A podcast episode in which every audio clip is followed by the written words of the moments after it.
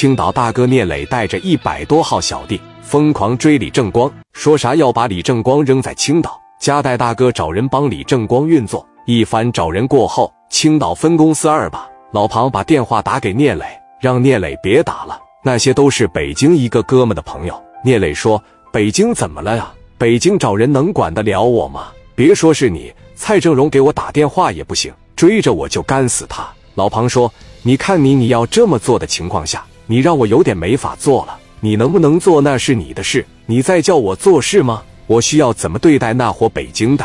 需要你教我吗？那边电话啪就撂了，接着追干他们，我看他们能跑哪去？你乐咋地咋地。这边赶紧就找蔡正荣去了，来到局长办公室里边啊，蔡局长啊，刚刚我给聂磊打个电话，人北京那边找到我了，一点面也不给我啊。蔡局说：“聂磊呀，我的面他现在都不给，他能给你的面啊？聂磊那多狂，你不知道啊？非得给他打电话干啥？”聂磊挂了电话，把电话一关机，往旁边一放，接着追来啊，接着追，一直追。正光这边实在是顶不住了，就嘎嘎开始往这个医院里边去了。他们跑到市南这个中心医院了，把车往这一停下，正光就说了：“赶紧的，带人进去看病去啊！”李正光他们从车上一下来，基本上是连拉带拽这些伤员，就开始往急诊室里边跑。一帮子兄弟当时先是在这个一楼大厅这守了一会。发现不行，你前脚刚一到大厅，聂磊他们后脚就已经到这个医院了。正光一边往里走，就一边给戴哥打电话，说：“戴哥怎么样了？这怎么还没信呢？这情况太紧急了。”戴哥也来不及再找人了，聂磊已经到医院了，把车停下，就夸夸开始往里边大步流星的走。兄弟们手里边都拿着五帘子，来到门口这个地方。正光他们根本就没敢在一楼看病，来到了二楼，说：“赶紧的，给我这兄弟缝几针消消炎，先消炎，哪怕不缝都行。”这边紧接着给看病，这边聂磊带着将近一百号人，嘎巴的一下就堵他们医院这了，从上面给我薅下来。聂磊当时说了这么一句话：“四大金刚加上于飞，这就上去了，连个吊针的功夫我都不给你。”高泽健就在这瞅着，这帮人怎么这么敢干呢呀？现在留给正光的时间基本上是没有了。五分钟，要是救援再不到达现场，戴哥那边要是在没动静的情况下，正光就得扔这一大帮的人在四楼那一个房间里边密密麻麻的挤着。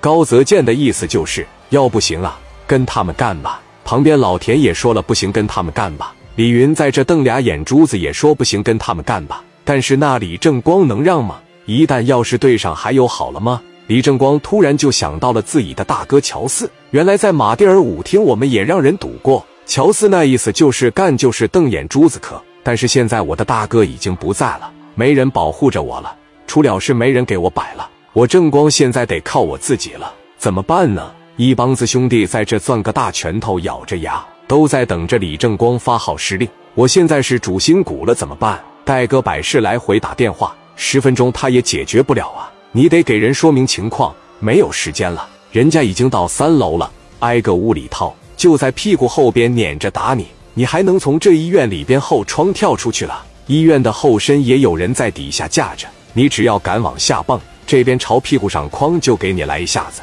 你来吧，怎么办呢？